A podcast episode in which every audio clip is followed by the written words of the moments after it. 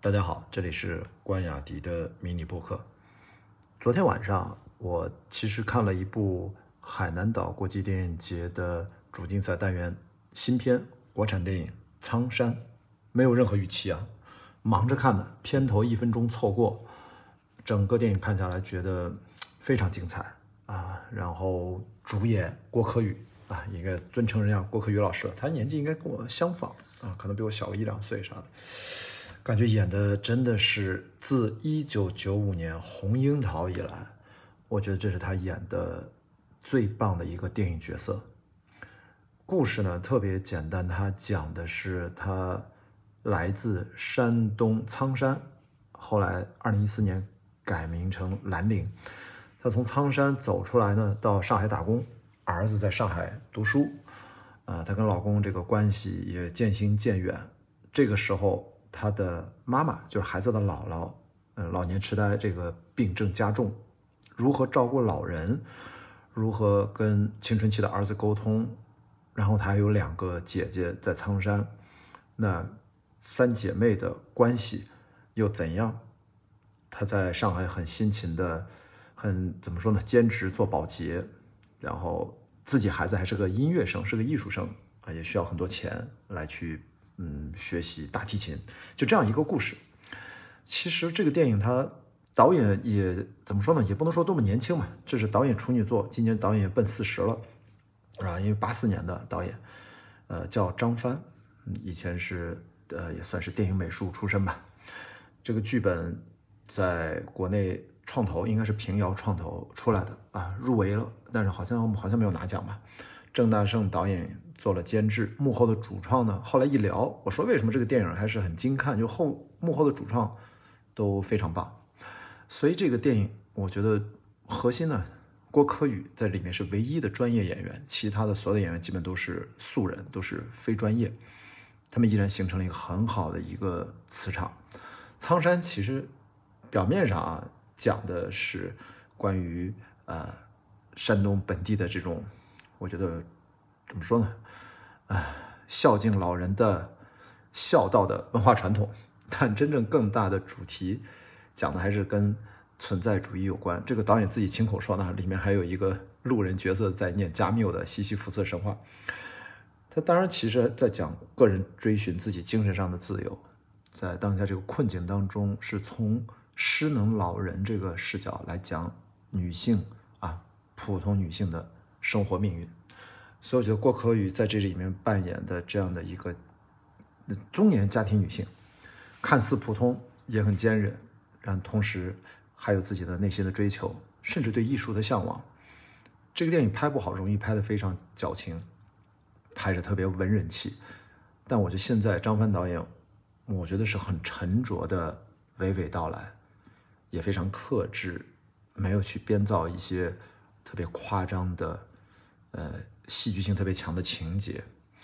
那给郭可宇呢？我觉得是他的年纪也到了，然后可能也是上有老下有小，生活的沉淀，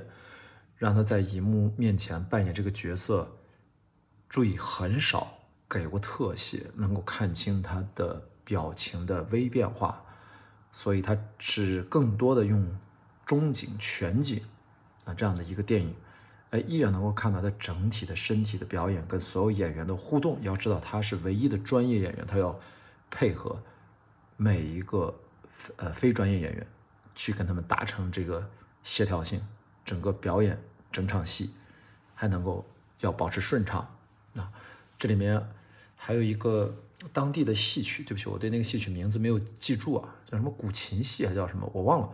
总之就是山东南部。啊，跟邻近的省份在当地啊，他们的一种传统戏曲，这里面郭可宇还专门练了那么一段儿，啊，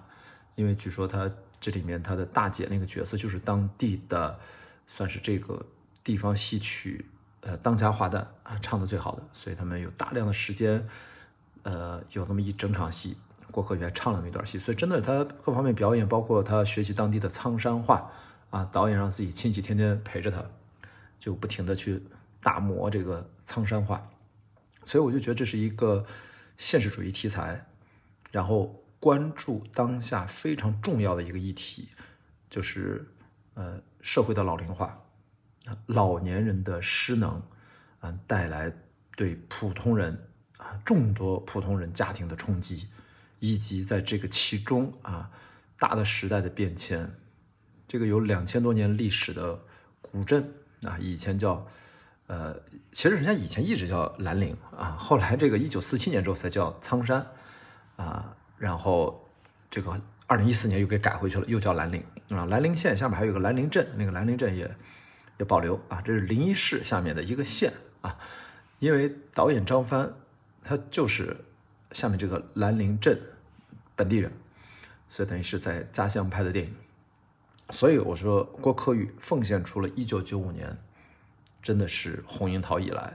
在大荧幕上电影作品里面最完整的、最成熟的、最值得大家去大荧幕去观看的一个女性角色啊！这个角色，呃，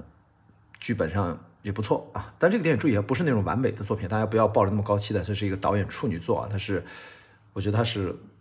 就是关乎于当下的社会重要的议题，给出了自己的思考。我觉得中间很多个段落也拍的，还是我觉得有诗性的啊，也有也有一些哲学上的自己的一些思考，蛮好的。那今天还特别逗，是我很偶然，是跟两位山东籍导演对话的一天。下午呢，我就我就约了，昨天晚上看完《苍山》，我就约了张帆导演，啊，我们在啊，现在在傍晚，就聊了一个半小时。聊得非常开心，但是在之前，在下午四点钟，我是约了另外一位导演，也是我的前辈大师兄啊，其实就是青岛籍的导演丁晟。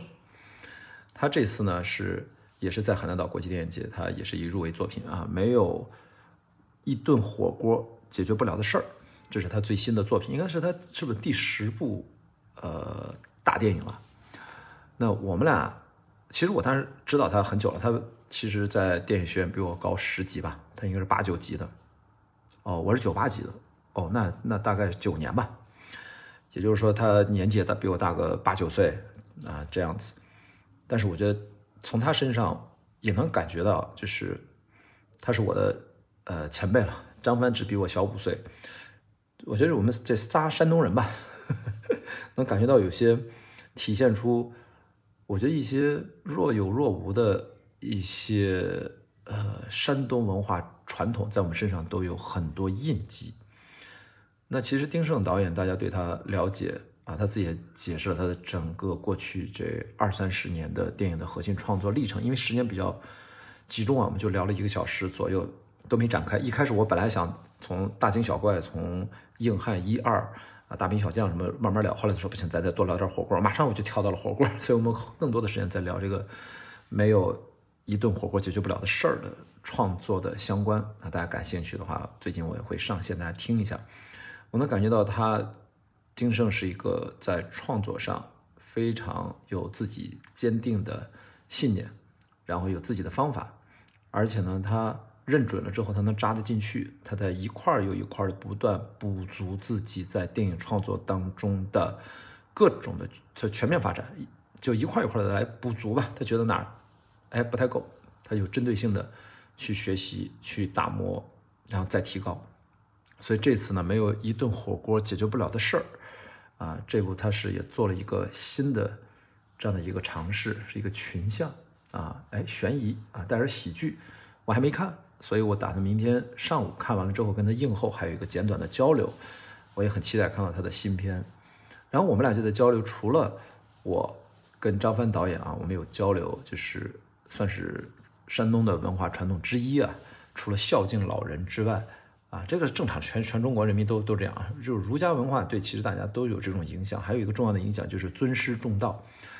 就是大家对老师的尊重。我们俩都聊起来，小时候都要给老师拜年啊，小学老师、初中老师、高中老师，一年一年拜下去。但是过了十几年、二十年之后，慢慢的随着这些老师老去呢，后来拜的老师越来越少。我记得好像是在我三十多岁的。三十五六岁什么，最后一个老师就是，我们就也没有去拜，就是本来是越来越少嘛，有的就去世了，有的就出国，有的去休养或者搬家就找不到了，所以我们就在聊这些童年的事情的时候，发现真的其实还是蛮相像的。不过他聊的一些官场上的事情啊，比如说酒桌文化什么的，我其实在青岛，因为十八岁之前我没什么机会接触，十八岁之后我就离开了青岛。其实我在这方面官场的这些事情啊，就是我其实接触的非常少。呃，当然我也知道它也存在啊。然后跟丁晟导演，我觉得聊的另外一个交集就是关于运动和健身。因为大家知道丁晟导演有一个称呼啊，称他为硬汉导演。他拍的电影啊，很多题材啊。请的演员啊，总是能呈现出这种硬汉的特质。其实我就觉得他应该青岛人，他应该小时候也特别爱运动。果不了，人家一问啊，爱长跑啊，爱健身，爱运动，而且那时间点跟我也差不多。我也是青春期一开始啊，我们俩几乎都是一样的。他在第六海水浴场，我是在第一海水浴场。他做呃救生员，其实我也是因为做过，就中学的时候就做着帮忙救生员，都觉得在沙滩上觉得自己那块儿，就是那个身材不行，然后就闷头开始去。练块儿就练健美，半职我是练半职业健美，是专业的健美教练那时候带我，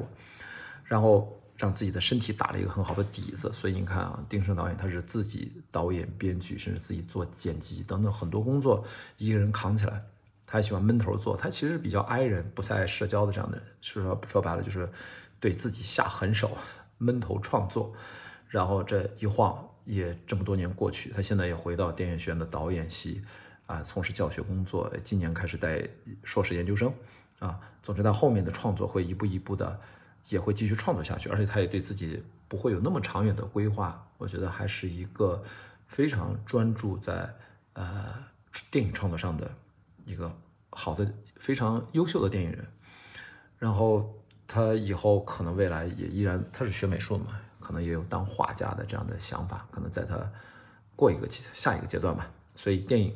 啊，绘画啊，他是画西洋画，还有教学，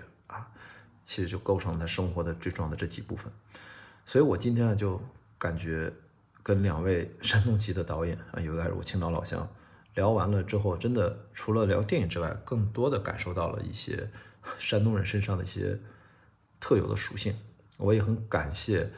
呃，特别是张帆导演，我看了这部《苍山》，他能够把山东的很多传统文化。在大荧幕上，他有一个专属于是一个苍山人，就山东人生活在上海这样的一个故事，因为里面很多背景是，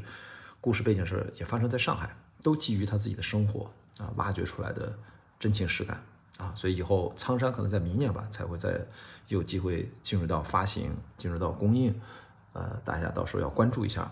而丁晟导演的没有一顿火锅解决不了的事儿会在一月十三号公映。今天呢，在我们俩对话一结束，他打开手机，哈哈大笑起来。因为他就在今天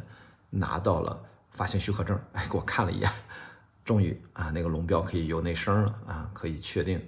安全发行了啊，所以说他非常开心，好吧，就今天呢就跟大家分享一下，看到了一部我在小时候啊，一九九五年那时候我上高一，我看到了叶大鹰导演的《红樱桃》里面的女主角拿了当时一系列的影后，当时非常非常年轻的郭可宇，几十年之后。啊，你二二十多年之后吧，然后拿下了他一个很新的一次非常棒的一个表演啊，是一个非常低成本的文艺片、故事片，但是郭可以表演的非常棒，让我很开心。今天跟两位导演啊录了两期节目，有了两场精彩的对话。最近呢会在外星尼玛也会陆续上线，好，希望大家多多关注。这就是今天的关雅迪的迷你播客，我们明天再见。